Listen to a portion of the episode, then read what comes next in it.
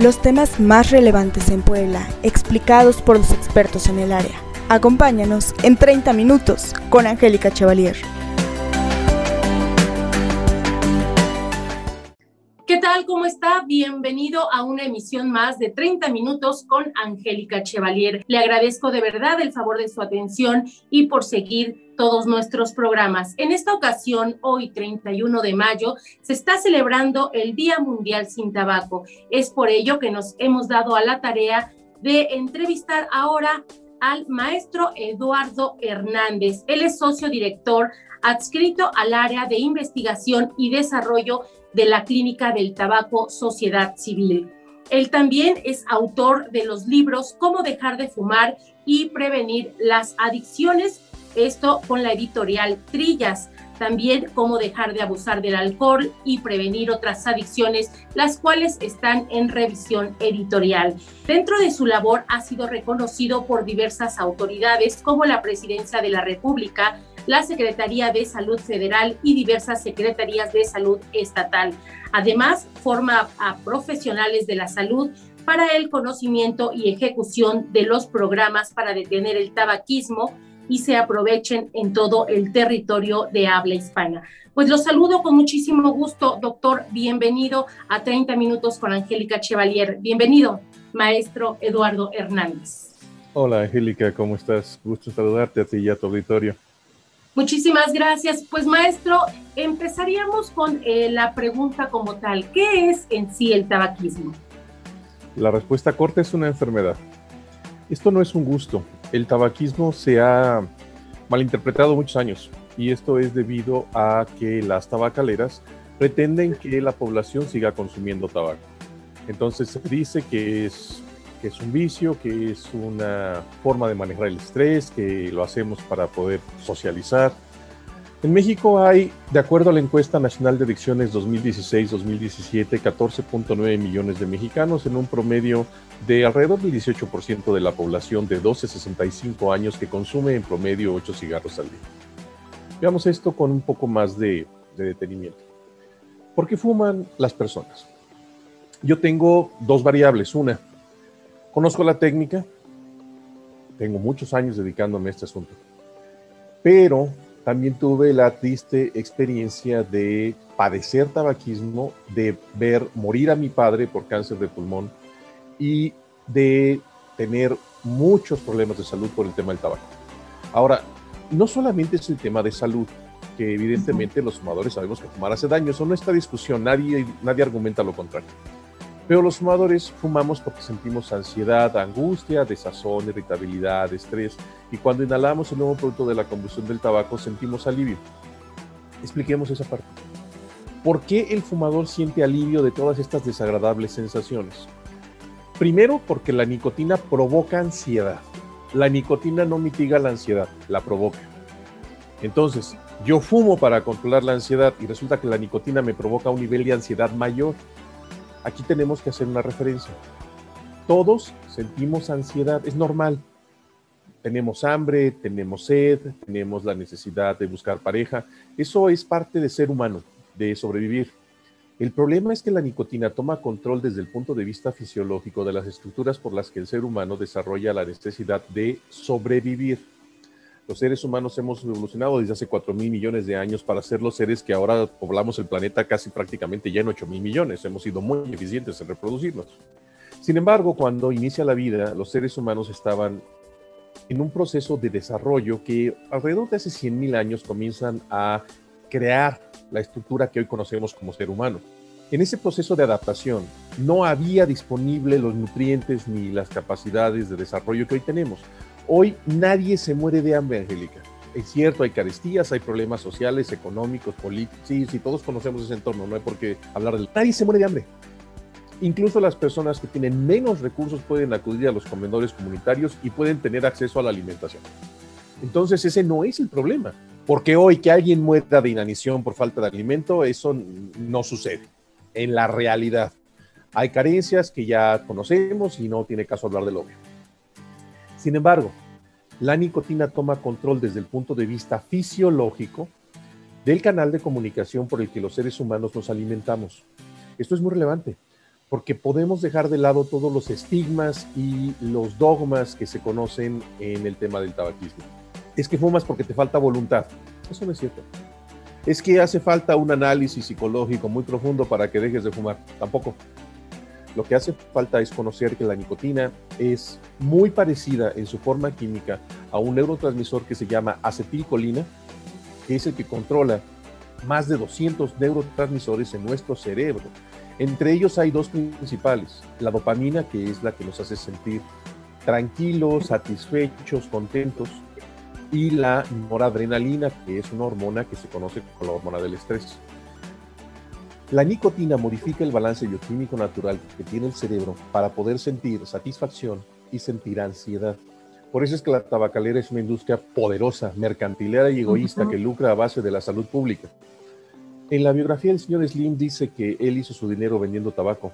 Y yo siempre hago la referencia que en su biografía hay que poner un pie de página que diga que su dinero le cuesta la vida a más de 66 mil mexicanos cada año, de acuerdo a los números oficiales y que los números no oficiales hablan de más de 180 mil personas que pierden la vida en este país por consumo de tabaco. La peor pandemia que ha padecido el hombre no es COVID, por mucho. Es el tabaquismo, que ha generado más muertes que todas las pandemias del mundo de todo el tiempo. Hoy se calcula que más de 8 millones de personas cada año pierden la vida por el consumo de tabaco. El tabaco genera más de 34 enfermedades que generan la muerte, provocan la muerte. Hay tres grandes grupos de enfermedades en el tema del tabaco. El primero es el escenario vascular. Los fumadores desarrollan problemas del corazón y del cerebro debido a que la nicotina constriñe venas y arterias. El monóxido de carbono hace que las paredes arteriales se hagan menos flexibles, quebradizas. Además, la interacción con la nicotina y el monóxido de carbono hace que se liberen depósitos de grasa y de azúcar al torrente circulatorio debido a la interacción que tiene la nicotina con el hígado. Como resultado, el paciente de tabaco está generando problema de grasa dentro de las arterias. Estas placas de grasa cuando se desprenden forman tapones que hacen que no pueda llegar el flujo sanguíneo al área en la que se generó este bloqueo. O debido a que las venas y arterias se hacen frágiles y quebradizas, entonces hay hemorragias. Ese es el verdadero problema del fumador de tabaco, no es el cáncer. Perdón que lo interrumpa. Ahorita en lo que nos está usted comentando, nos dice, el tabaco está afectando pulmones, por lo que comenta, está afectando hígado, está afectando el corazón y afecta el cerebro. ¿Qué otros órganos, aparte de estos cuatro órganos fundamentales, también eh, están siendo afectados por el tabaquismo? El tabaquismo es una enfermedad multisistémica, es decir, ataca todos los órganos del cuerpo. Desafortunadamente estamos ante una enfermedad que debido a la exposición a más de 7.000 productos químicos, 250 de ellos muy peligrosos para el hombre y 81 cancerígenos, genera un daño a todo el organismo. Estábamos comentando del tema vascular, que es uno de los problemas fundamentales, y mencionábamos el cáncer. Hay más de 20 tipos de cáncer asociados al consumo de tabaco. Y además el tema pulmonar, donde el paciente desarrolla dos problemas fundamentales. La bronquitis crónica, también los bronquios y bronquiolos se hacen más, más estrechos porque la nicotina constriñe, hace estas estructuras que se hagan más pequeñas. Se cierra el luz que puede pasar a través de ellas. Entonces ahí tienes un problema. Se hacen más estrechos. Luego, cuando inhalas el humo bruto de la combustión del tabaco, estás irritando todo el tracto respiratorio. Tráquea, bronquios, bronquiolos, todos estos se ven irritados por el humo producto de la combustión del tabaco. Dentro de todas estas estructuras hay unos pelos que se llaman cilios que sirven para limpiar toda la basura que inhalamos durante el día. Polvo, ácaros y un montón de mugres que nos metemos cuando inhalamos el, el simple aire, la contaminación, etc. Pero los cilios sirven para arrojar toda esa basura hacia afuera de nuestro organismo lleva hacia la epiglotis, se deglute, se lleva al esófago, va al estómago, se digiere, no pasa más nada. Pero en el caso del fumador los cilios están degradados porque el humo los destruye. De manera que el fumador no puede limpiar el tracto respiratorio. Como resultado, el bronquio desarrolla una respuesta inflamatoria, empieza a crear flema y esta flema se acumula a partir de los años, a partir de las décadas que el fumador consume tabaco. ¿A partir de qué tiempo se empieza a formar toda esta flema? O sea, ¿necesita pasar, no sé, un año, dos años de que sea un fumador activo? es dosis-respuesta. A mayor tiempo y a mayor consumo hay mayor flema. Pero aquí vale la pena hacer dos referencias respecto al tema de los tiempos. Tengo pacientes muy jóvenes de 18 años con un tabaquismo relativamente corto, 2, 3 años, fumando 2, 3 cigarros y tienen espirometrías muy malas, que tienen una suficiencia respiratoria muy disminuida. Y tú podrías pensar, pero no debería ser así, el tipo está joven. Y por el otro lado ves a pacientes con 40, 50 años de edad, 20, 30 años de tabaquismo, y resulta que su espirometría está relativamente limpia. Entonces, aquí vienen varias situaciones que considerar. Cada individuo es diferente. Ninguno sale impune porque escuchamos al paciente racionalizar constantemente. No, es que yo conozco un señor muy grande que fuma mucho y mira, todavía ahí anda. Ajá, ¿y sus cuates dónde están? Ya no están, se murieron todos.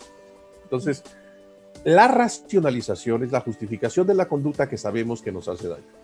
Además, el tabaquismo, el abuso del alcohol, el consumo de marihuana, dicho sea de paso, la marihuana no es medicina, ¿eh? Y tampoco es una sustancia inocua que no crea adicción. Y esto de que es natural y no hace daño es absurdo. El veneno de la araña viuda negra también es natural. Y de hecho la nicotina, que es el tercer químico más tóxico que conoce el ser humano sobre la faz de la Tierra, está sintetizado por la planta del tabaco. Entonces, cuidado con andar diciendo que las cosas naturales no hacen daño, que es bastante absurdo. Pero nos enfrentamos a cabilderos pagados que lo que buscan es fracturar el sector salud. De hecho, ya lo hicieron, modificando la Ley General de Salud para que se pueda consumir marihuana, porque es medicina bueno, esto es, es absurdo y ya para concluir este tema de la marihuana, que no es el asunto del día de hoy, el 65% de los municipios de Colorado, que es el que siempre nos dicen los promoventes, que mira la punta de lanza, están vendiendo mucha marihuana y están haciendo mucho dinero y, son unos infelices porque están lucrando a base de la salud pública. Entonces, si Colorado, que es el estado que ha tenido el desarrollo más relevante en el consumo de marihuana, está cerrando los negocios de marihuana medicinal y marihuana recreativa, ¿por qué en México los legisladores que son no más que una bola de corruptos, lo repito, los legisladores que votan a favor de la marihuana son corruptos, son incompetentes o son ignorantes y no deberían de estar representando los intereses de salud pública de un país con 126 millones de habitantes. Así de claro es, independientemente del color del partido. Cada que un legislador vota a favor de la marihuana es traición a la patria y que un puñado de promoventes estén dando problemas para que se legalice una tercera industria psicoactiva en México es absurdo. Doy conferencias a mil, mil doscientas personas y siempre pregunto, quiero que levanten la mano todos aquellos que decidan que sus hijos desarrollen libremente su personalidad fumando marihuana. Nunca nadie ha levantado la mano en todos estos años. Pregúntome yo, yo no soy eh, suficientemente competente para cuestionar a los ministros de la Suprema Corte de Justicia de la Nación, que se supone son los que tienen la responsabilidad de velar por los intereses de este país. Porque esos argumentos son insostenibles. Regresemos al tabaco, que es el Día Mundial sin Tabaco. De manera que ya hablamos de dos grandes problemáticas asociadas al consumo de tabaco desde el punto de vista de la salud. Tienes el tema vascular, tienes el tema pulmonar y tienes los diferentes tipos de cáncer. ¿Por qué fumar tabaco genera cáncer?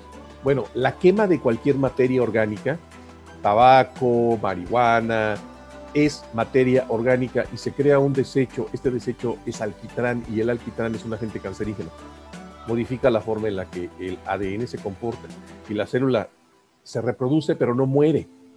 Eso es el cáncer, esos son los tumores. Y desafortunadamente con el tema del tabaco y con el tema de la marihuana, estás inhalando el humo producto de la combustión, y llevas el alquitrán a través del labio, la mucosa oral, esófago, entra también por el lado de los pulmones, a tráquea, es decir, llega a todos los órganos del cuerpo. Y todos los órganos expuestos están generando una mayor prevalencia de cáncer en el paciente fumador y en el paciente no fumador. Por si fuera poco, hoy tienes una pandemia y una, una situación de contingencia en la que el SARS-CoV-2 es una proteína con una espiga, este virus lo que hace es atacar un receptor que se encuentra en el pulmón que se llama ACE2. Este receptor en el pulmón se ve atacado por la espiga del SARS-CoV-2. En el caso de un paciente sano, su sistema inmunológico es suficiente, en la gran mayoría de los casos, para contrarrestar a los agentes externos. Si bien es cierto, es un virus nuevo, no es un virus que tuviéramos con anterioridad corriendo entre la humanidad, el sistema inmune del hombre está diseñado para poder detener esos agentes externos y no se repliquen dentro del cuerpo. ¿Qué sucede con el paciente fumador? Su sistema inmune está comprometido y entonces reacciona de una manera más tardía a la defensa del SARS-CoV-2. Como resultado, el virus se ha reproducido con más eficiencia y con más prevalencia y con, ha tenido más tiempo para generar copias de sí mismo. Cuando el sistema inmune del fumador reacciona, genera un proceso de atacar a estos agentes externos, a estos patógenos, para evitar que el cuerpo enferme. Desafortunadamente, la respuesta que genera el sistema inmunológico del fumador muy agresiva, se llama tormenta de citoquinas, y daña los tejidos. Sí, golpea al SARS-CoV-2, pero también golpea pulmón, genera fibrosis, empieza a haber daños. Esto no sucede en el paciente no fumador. Evidentemente también hay pacientes no fumadores que desarrollan problemas de salud graves y mueren. Entonces, si tienes un problema de salud pública tan grave como es la COVID-19 corriendo en el mundo, no solamente en México, ¿cómo puede ser posible que el fumador siga consumiendo tabaco? Porque no tuvo opción, porque no lo decidió. El paciente de, tabaco no decide. Y argumentar, es que no tienes voluntad y por eso es que te fumas 20 cigarros. Mira, yo me fumo dos eventualmente. Lo que pasa es que yo, si tengo voluntad, eso es absurdo. Cada paciente desarrolla un nivel de tolerancia a la nicotina. Eso significa que cada paciente metaboliza la nicotina de una forma diferente. Y hay pacientes que metabolizan la nicotina muy rápido. El desbalance que hay en el sistema nervioso provocado por la nicotina, que ha generado una baja de noradrenalina, la hormona del estrés, y una alza de dopamina cuando se inhala nicotina, mantiene al fumador en un precario equilibrio en el que debe de mantener un nivel de nicotina constante en su suero sanguíneo para que se sienta relativamente bien. Lo que el paciente no sabe es que la nicotina provoca ansiedad. Y ahora yo fumo para controlar mi ansiedad y resulta que cada vez que me meto nicotina estoy generando un mayor nivel de ansiedad dentro de mi sistema nervioso. Es por eso que las personas que fuman cuando lo dejan nuevamente tienen, como usted lo comenta, esa ansiedad y regresan. Ese es el factor eh, primordial de que les cueste tanto trabajo dejar el cigarro. No. Cuando te expones al, a la nicotina, la nicotina es el tercer químico más tóxico que existe sobre la faz de la Tierra. Primero tenemos el veneno del pulpo de anillos azules, 10.000 veces la potencia del arsénico. Luego tienes el veneno del irukanji, una medusa que anda en las costas australianas. Ese es el segundo veneno más tóxico que conoce el ser humano. Y en tercer lugar tienes la nicotina que sintetiza la planta del tabaco. No es un químico externo que le pongan las tabacaleras a los cigarros. El proceso de síntesis de la planta para evitar que se la coman los insectos o los animales es lo que genera la nicotina. La nicotina, como ya hemos dicho, es un agente muy tóxico. El cerebro es un tejido vivo, ya, y digo, andamos acá con pacientes y, pues, y casualmente tengo esto aquí a la mano.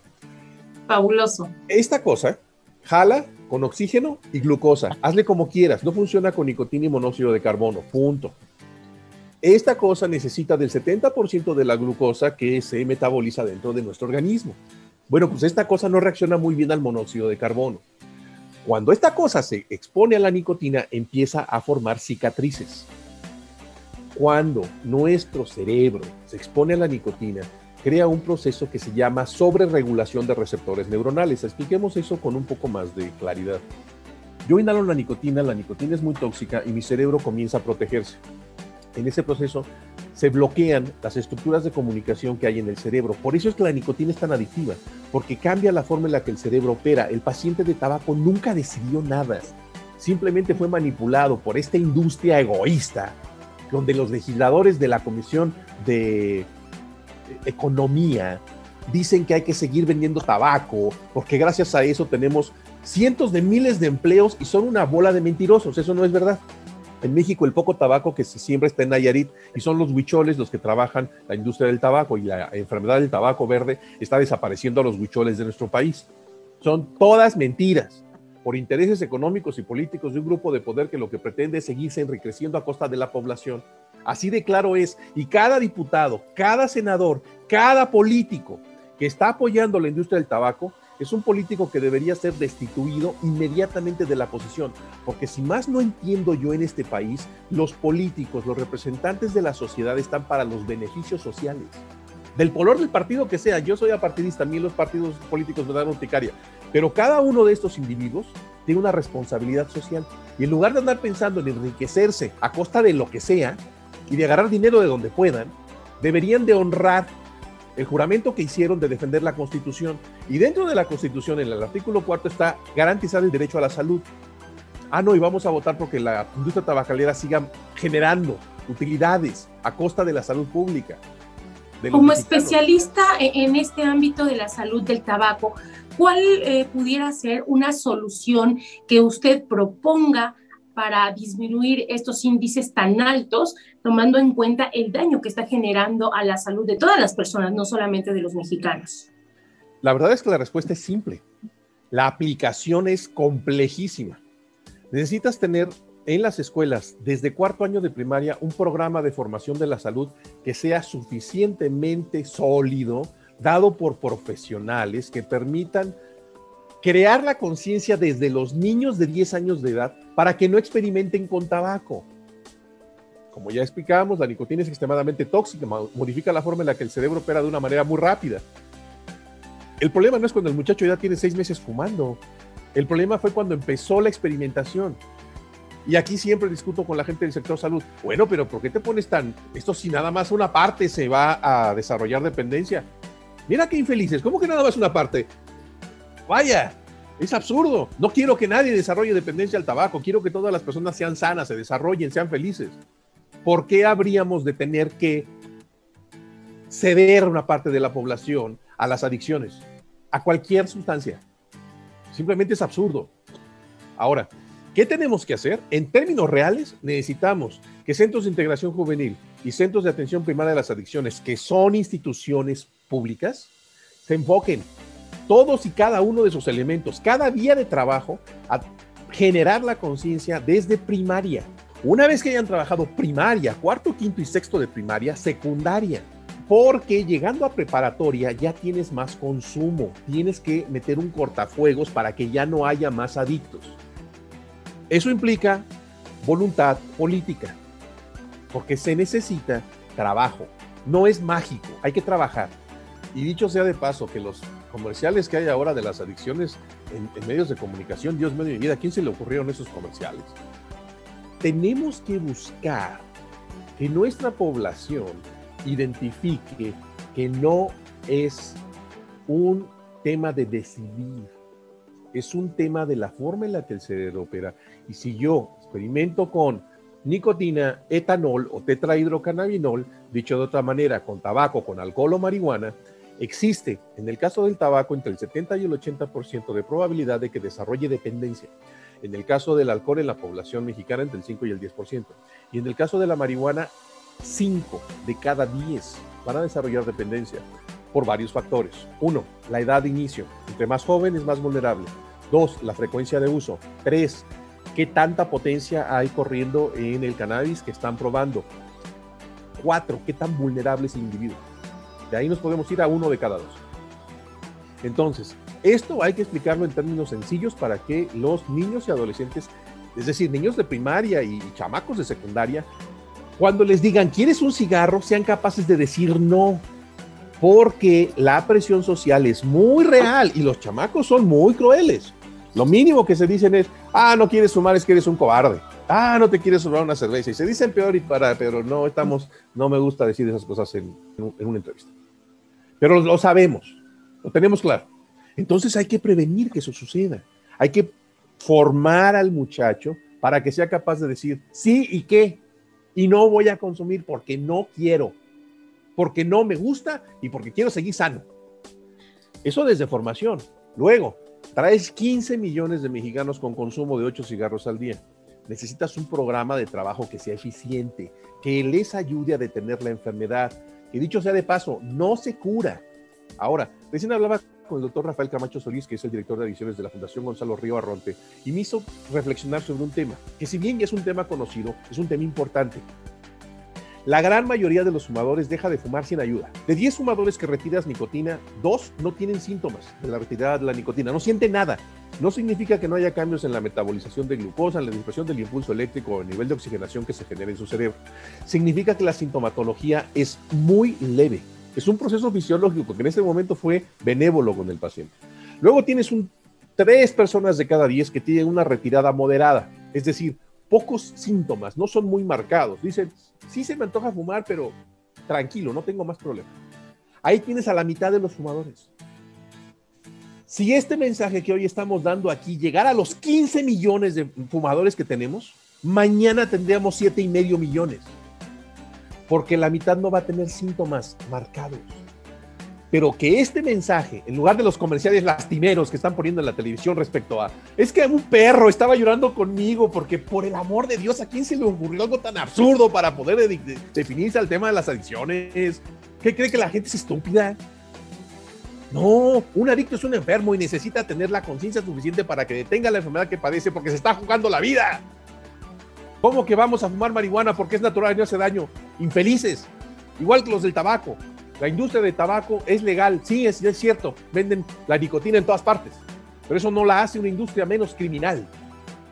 No solamente mueren 66 mil personas cada año números oficiales, son 66 mil familias que piden a los jefes, a las cabezas, porque desafortunadamente el tabaco cuesta hasta 20 años de la expectativa de vida.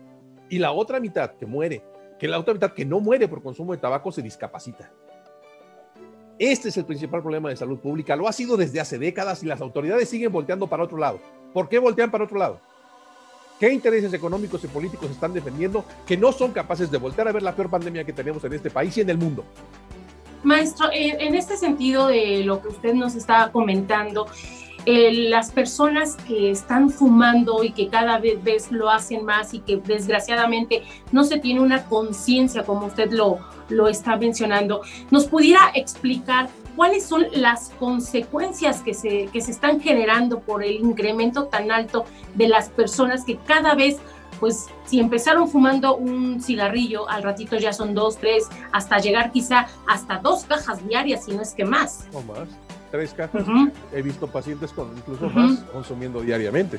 La realidad es que con base en lo que comentábamos hace un momento referente a la prevalencia de la sintomatología de la retirada de la nicotina, los pacientes que puedan dejar de fumar, que se agarren de sus familiares, que se agarren de sus amigos, la retirada de la nicotina tarda entre 72 y 96 horas. A partir de eso, el deseo de fumar se mitiga mucho. No necesitas parches, chicles, hipnosis, enjuagues, agujas, estimulación intracraneal, pastillas, ni nada de esa parafernalia. Necesitas conocer la enfermedad para que la detengas. Ahora, nos queda la otra mitad de los fumadores. Ya vimos que la mitad no tiene síntomas marcados y lo puede lograr sin más trámite. Pero te queda un 50% de esos fumadores, de los cuales un 40% tiene una sintomatología normal no puede dormir, está de mal humor, tiene hambre, tiene ganas de alimentos dulces, está irritable. Ese paciente se puede beneficiar de un tratamiento que le ayude a mantener el nivel de glucosa constante y que sea supervisado por profesionales. Repito, profesionales. Los hipnotistas no son profesionales. Discúlpenme. Y si alguien quiere discutir conmigo uno a uno el tema del hipnotismo, con gusto porque quiero que lo primero que me expliquen es cómo es que la hipnosis regula el nivel de noradrenalina en el sistema nervioso. Y una vez que me den esa respuesta, entonces podemos platicar. Porque de no ser así, a ver, ¿de dónde viene la acupuntura? ¿Quién inventó la acupuntura? Los chinos. Hay más fumadores chinos que habitantes en Estados Unidos. Cada año muere más de un millón de chinos por consumo de tabaco. Entonces, si la acupuntura fuera una opción, pues, evidentemente la realidad choca con lo que se dice. De manera que la acupuntura no es una opción. La hipnosis tampoco. La única opción es entender la enfermedad y responsabilizarse de la salud. Uno, y decir, quiero estar bien, quiero conocer la enfermedad porque la debo de controlar para que no me dé problemas, para que no me discapacite y para que pueda tener una vida plena, útil y feliz. Entonces, en el grueso del universo de fumadores intenten dejar de fumar y mantenerse sin fumar, que es lo más importante. Tenemos un libro que publica Editorial Trillas, se llama Cómo dejar de fumar definitivamente y está en todo el país. Ese libro habla lo que estamos comentando acá. Cómo funciona el sistema nervioso, cómo funciona el hígado, los riñones, qué es lo que la nicotina hace en estas estructuras. ¿Cómo va usted a desincorporar la nicotina de su sistema nervioso mitigando los síntomas para que deje de consumirla y pueda mejorar su calidad de vida? La gran mayoría de las personas lo pueden lograr con el libro. Los que no, tienen opciones. vayan al IMSS, vayan al ISTE, vayan a centros de integración juvenil, vayan a la atención primaria de las adicciones. Tienen que buscar ayuda porque se están jugando la vida. Olvídense que el tabaco es un gusto. El tabaco no es una eficiente forma de manejar el estrés y la ansiedad. Tampoco sirve para manejar la angustia existencial. Al contrario, el tabaco provoca todas estas sintomatologías. ¿Quieren venir a la clínica del tabaco? Aquí estamos para servirles en cualquier parte de la República. El programa de la clínica se da hasta en España. ¿Qué es lo que hacemos con el paciente? Lo hipnotizamos, seguramente. No, le formamos en su cuerpo cómo funciona, le enseñamos cómo retirar nicotina controlando glucosa y le damos la responsabilidad de su salud. En lugar de andar diciendo burradas como que los perros lloran conmigo, le enseñamos cómo funciona su cuerpo y le ayudamos a que logre el proceso. Dejar de fumar no es un evento, es un proceso. Nicotina se retira entre 72 y 96 horas. El monóxido de carbono se regula al nivel de un no fumador en 7 días. A partir de ese momento el sistema nervioso está limpio para poder iniciar la rehabilitación psicológica, respuesta condicionada a los eventos que me dan ganas de fumar. Porque yo fumo cuando me levanto, cuando termo mi café, cuando como mis alimentos, cuando salgo de trabajar, cuando regreso a la casa, cuando me peleo con mi mujer, cuando tengo, se me acabó la quincena, que me poncho una llanta. Y también cuando estoy contento y cuando estoy bebiendo. Estos son eventos de respuesta condicionada que se generan al paciente que consume nicotina, que tienen que reaprender. Y esta parte psicológica se logra con mucha mayor eficiencia una vez que la nicotina está fuera del sistema nervioso y el oxígeno ya llega acá arriba de forma regular. Luego tenemos que revertir la racionalización. Es que yo fumo porque me gusta. Mentira. Tú fumas porque te sientes ansioso cuando la nicotina salió de tu cuerpo, pero si no hubieras fumado nicotina, no sentirías ansiedad. Hay que destruir estas racionalizaciones y justificaciones del consumo de tabaco y revertir respuesta condicionada. Ayuda en la clínica, que es clínicadeltabaco.org. Es muy fácil encontrar la clínica, Clínica del Tabaco. El logo es este azul que tenemos y podemos ayudarles en cualquier parte del país. Muchísimas gracias. Desgraciadamente el tiempo se nos acabó. Este, una explicación extraordinaria. Muchas gracias de verdad por hacer conciencia a, a todas estas personas. Yo solo le pediría que nos dé sus redes sociales para quienes estén interesados se puedan comunicar con ustedes. Clínicadeltabaco.org es la página web. Tanto en Facebook, en Twitter, en Instagram es arroba C, la C mayúscula y T mayúscula, C tabaco. Es así un, cortito de Clínica del Tabaco, C tabaco. Pero clínicadeltabaco.org tiene todos los datos. En la Ciudad de México el conmutador es 55 57 86 0300. El WhatsApp lo pueden encontrar en el 55 14 74 22 43. Y no importa, primero, no importa cuánto fumes y no importa desde cuándo fumes, puedes dejar de fumar. Si tienes problemas para dejar de fumar, busca ayuda de profesionales, ya sea el Instituto Nacional de Respiratorias tiene gente muy competente. Ahora eso está acá en México y tienes que buscar el acceso. Tiene sus, sus limitantes. Nosotros hacemos también teleconferencia, telemedicina, como hacemos ahora. Es irrelevante si estamos tú y yo sentados en una sala de juntas haciendo esto o estamos haciéndolo vía las herramientas de comunicación que existen. Lo que es relevante es que el paciente inicie su proceso de abstinencia y deje de inhalar el humo producto de la combustión del tabaco. Va a estar mejor, se va a sentir en una semana con más energía, con más dimensionamiento espacial, con más memoria de corto, de largo plazo, va a tener un mejor entendimiento físico-matemático, va a tener una mejor construcción del discurso verbal porque se va a quitar el 15-20% de pérdida de oxigenación que le genera el monóxido de carbono. Pues maestro, de verdad, le agradezco mucho, muchas gracias por toda esta explicación, por esta entrevista, gracias por aceptarla, le mando un abrazo. Gracias, gracias y que tenga una excelente tarde, muy amable. Hasta luego. Estuvimos con el maestro Eduardo Hernández, es socio director adscrito al área de investigación y desarrollo de la Clínica del Tabaco Sociedad Civil. Muchas gracias, gracias a usted que nos siguió aquí en 30 minutos con Angélica Chevalier. Nos vemos, hasta la próxima. 30 minutos con Angélica Chevalier concluye por hoy. Te esperamos en nuestra próxima emisión. Sígueme en Twitter, arroba Angie Cheva.